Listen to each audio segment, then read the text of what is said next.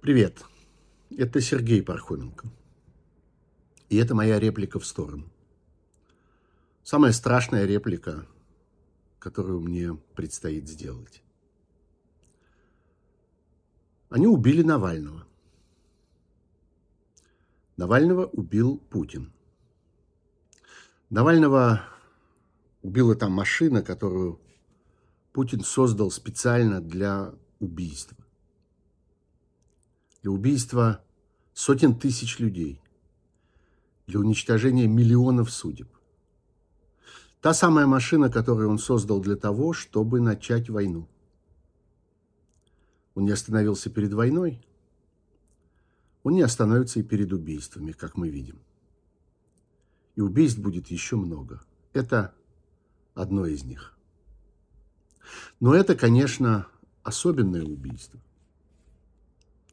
Мы все задаемся вопросом, есть ли в России еще другой Навальный? Нет. В России нет сегодня другого Навального. И нам, наверное, очень долго придется ждать, пока Россия найдет еще одного своего Навального. У Алексея было убеждение, что он однажды победил смерть. Когда э, осенью 2020 года, после отравления боевым ядом «Новичок», он вышел из комы, пришел в себя, это, конечно, было чудо. Чудо, что он выжил, чудо, что он сохранил ментальные возможности, он не просто остался в живых, он остался мыслящим, работающим, все понимающим, остро чувствующим, совершенно интеллектуально мощным человеком. Конечно, это было чудо. И это чудо наполнило его ощущением, что он сильнее смерти, что он сможет побеждать ее снова и снова. И, конечно, с того дня, когда он открыл глаза, выйдя из этой комы,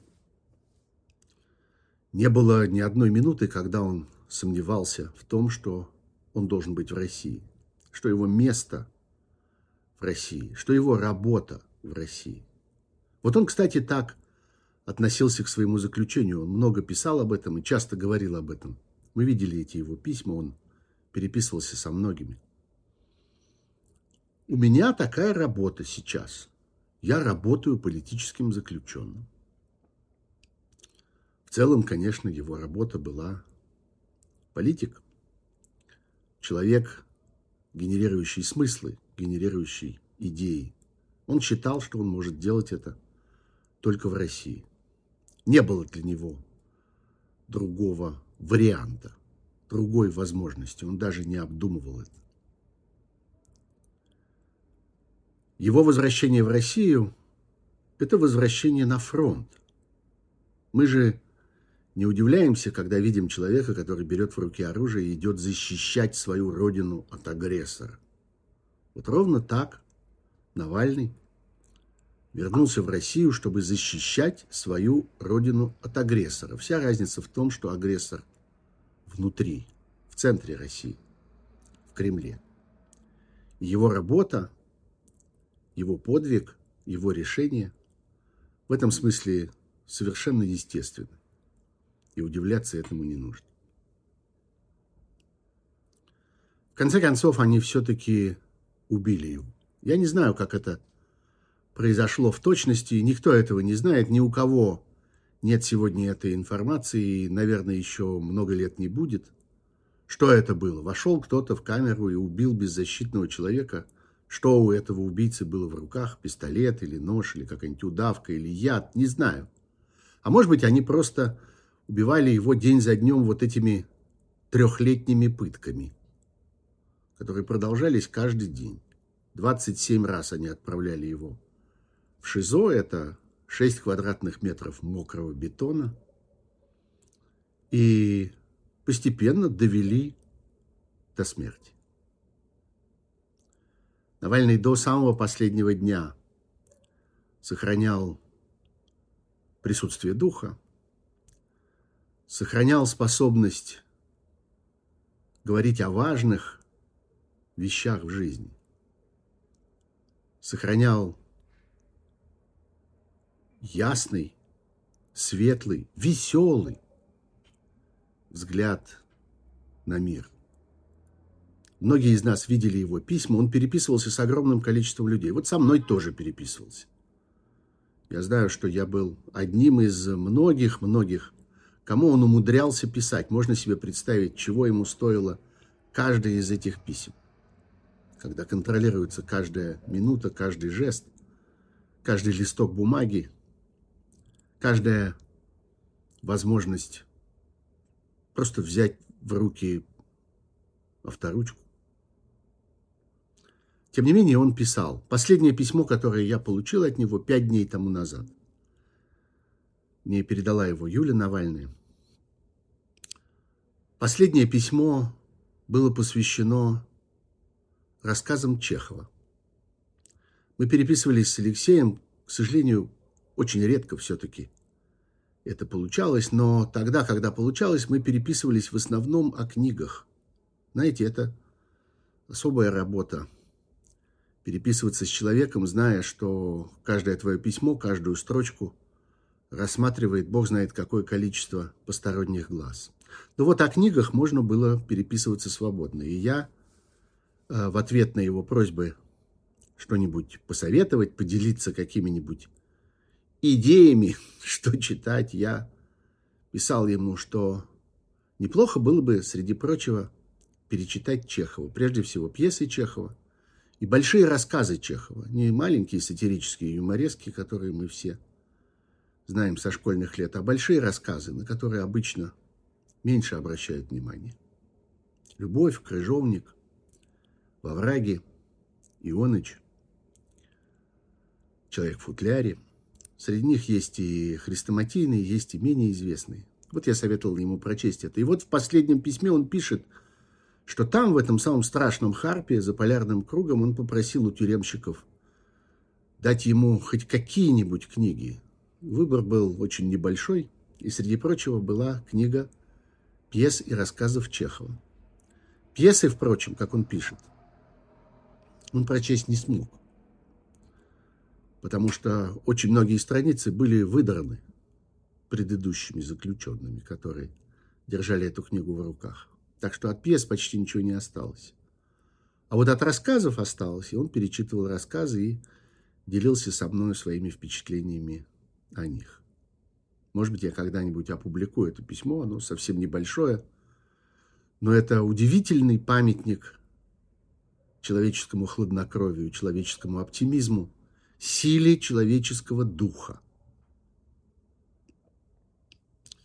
И все-таки, говоря о том, как они убили Навального, нужно говорить не только о человеческой трагедии, не только о человеческом подвиге, но и о политических обстоятельствах, о политических последствиях, политическом фоне этого убийства.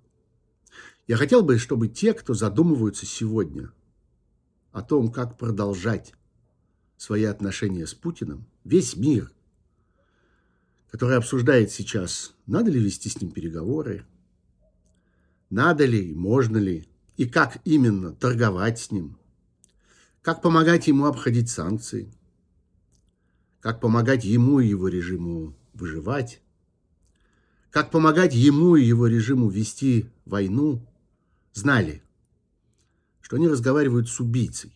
Именно с убийцей. Каждую минуту этого разговора. Каждое слово, которое он произносит. Это минута разговора с убийцей и слово, произнесенное убийцей, хладнокровным и жестоким.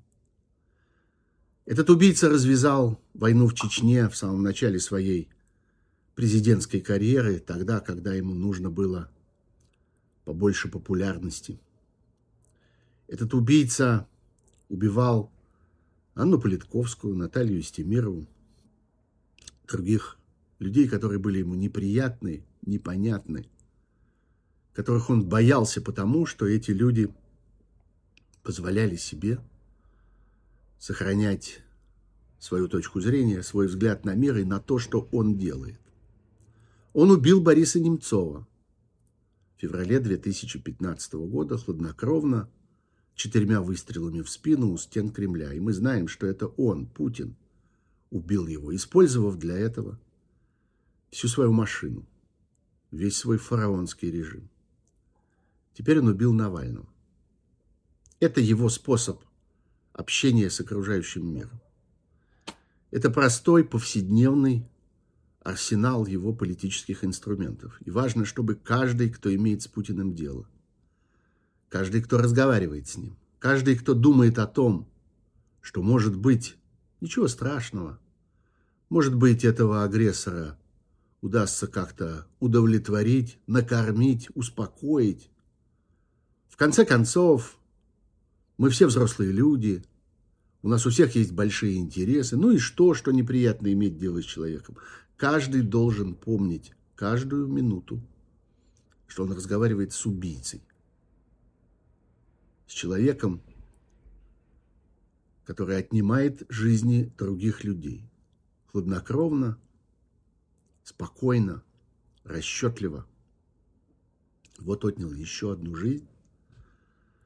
Человека, который сознательно пошел на этот подвиг, который сознательно взял на себя эту работу и сделал ее до конца. Навальный будет продолжать делать эту работу, уже оставаясь не с нами, самой памятью о себе, самим образом, который он сумел создать. И люди постепенно, чем дальше, тем больше будут осознавать, что такое был Навальный. Человек, который посмел поднять голос против режима убийц, человека, который последовательно, день за днем, очень эффективно, очень изобретательно разоблачал этот режим, выворачивал его наизнанку, создал целую машину расследований, очень особенных, очень совершенных технологически, открыв и поставив на поток новые, совершенно невиданные инструменты этих расследований, создав целый новый стиль этих расследований, мы постепенно привыкли к ним. Мы постепенно стали относиться к ним, ну, как к какому-то потоку расследовательских сообщений, как к расследовательской рутине. Но ведь за каждым из них была громадная работа. Вспомним его расследование колоссальной, невероятной по масштабу коррупции – которая стала основой путинского режима. Вспомним грандиозное расследование машины убийств, которую создал Путин. Целых подразделений людей, смысл работы которых заключался в том, чтобы уничтожать людей, неугодных Путину. Они до сих пор существуют, они рассеяны по миру, но только теперь расследователи умеют находить их и таким образом умеют обезвреживать их и таким образом умеют предотвращать новые и новые убийства. Это сделал Навальный. Навальный, который создавал бесконечные идеи, бесконечные инициативы. И даже сейчас, во время вот этого бессмысленного циркового процесса, который люди вокруг Путина называют выборами, он продолжал эти идеи предлагать. Он продолжал оттуда, из тяжелейшего заключения, из своего ШИЗО, из этих шести метров мокрого бетона. Продолжал предлагать. И мы обсуждали это. Это каждый раз становилось событием. Это каждый раз становилось темой для осмысления, для дебатов, для критики, для того, чтобы каждый определил свою позицию в отношении этих инициатив. Снова и снова Навальный овладевал нашими спорами, нашим представлением о мире. Навальный создавал для нас важные жизненные темы, в которые мы погружались. Вот этого ровно путинский режим убийц и не захотел больше терпеть. Зачем им нужен живой человек, который продолжает из этого страшного заточения, теперь уже из-за полярного круга, из самой страшной тюрьмы России, внутри которой для него была создана еще одна, еще более страшная тюрьма. Зачем убийцам этот человек, который и оттуда продолжает владеть умами людей? Как они могут это терпеть? Что он еще придумает? Что он завтра еще предложит? Что в этих его письмах, которые поразительным образом все равно оказывались на свободе, он пересылал их через адвокатов, он пересылал их через своих родных. Он имел сложный, изощренный код, шифр, систему общения с окружающим миром, с помощью которого он сумел доносить свои мысли. И я, например, абсолютно точно знаю, что это был он. Я вижу его письма, я вижу его почерк, я вижу его разговор со мной, и для меня нет ни малейшего сомнения, ни одной секунды сомнения, что я разговаривал с ним. И это был подвиг, то, что он находил в себе силы, находил в себе достаточно желания и мужества, чтобы продолжать этот разговор с миром, хотя от него хотели в сущности только одного, чтобы заткнулся. Он не замолчал до самого последнего дня и не молчал бы и дальше если бы не убили. Мы будем помнить это убийство. Это убийство одно из тех, за которые убийцам придется однажды ответить.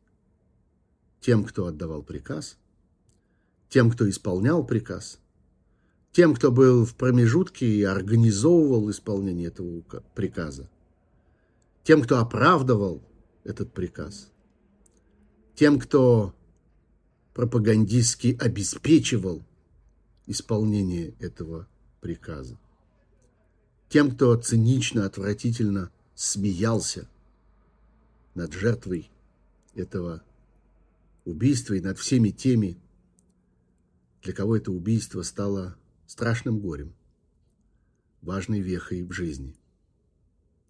Все они однажды ответят все они однажды заплатят. Заплатят раскаянием и заплатят ненавистью, отвращением к ним мира, всех вокруг, всех, кто когда-нибудь назовет вслух их имена. Но одно имя мы называем уже сегодня. Путин – убийца. Это была реплика Сергея Пархоменко. Будьте здоровы. До свидания.